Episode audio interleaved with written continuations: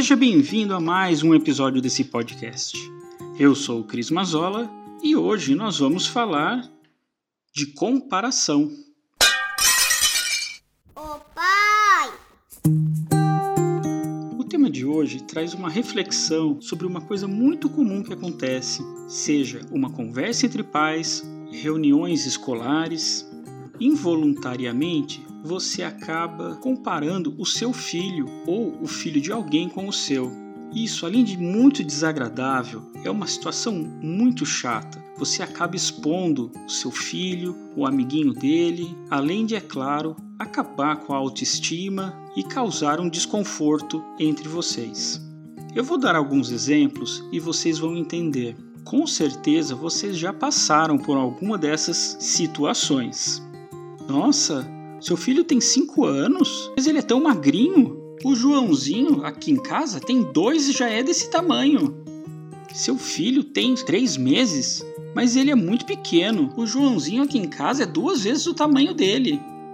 Nossa, tem seis meses e já tem dente? Ixi, isso aí não tá certo não. Fala com seu pediatra, o Joãozinho aqui em casa só foi ter com 12 meses. Como assim? 10 quilos em 3 meses? Quantos anos ele tem? Porque meu filho tem 3 e já tem o tamanho do seu. Seu tem o quê? Uns 5, 6 anos? Por que, que seu filho não está andando? Quantos anos ele tem? O meu filho tem um ano e já fala. O seu tem dois e não fala? Isso acontece também nas redes sociais, que particularmente me deixa muito irritado. Quando você coloca alguma foto e logo vem algum comentário Olha o Zequinha, ele adora balançar. Aí logo em seguida já vem. Ah, o Joãozinho também adora.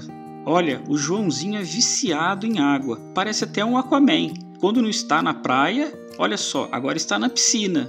Aí vem logo em seguida uma pessoa, mas a Mariazinha também é assim. Gente, caiu o segundo dente da Mariazinha. Credo, só agora. O da Maria Joaquina caiu semana passada. E o pior de todos, aqueles que elogiam só o próprio filho. Olhem o meu filho, não é o mais lindo? Que dá até vontade de falar: não, o meu é mais. Então evite desgaste. Às vezes, uma coisa sem pensar acaba machucando outra pessoa. Você falar que o seu filho já anda, já fala, que o dente já caiu, ok, legal, mas você precisa saber de uma coisa: nós somos todos diferentes. Então não compare nenhuma criança com outra criança. Comparar nunca vai trazer nenhum benefício. A única coisa que você vai conseguir é frustração e destruir uma autoestima. Procure sempre evidenciar as coisas boas, nossa, que legal, seu filho já tá no balanço. Corajoso esse Joãozinho, hein? Olha que menino esperto, ele já quer subir em tudo que encontra.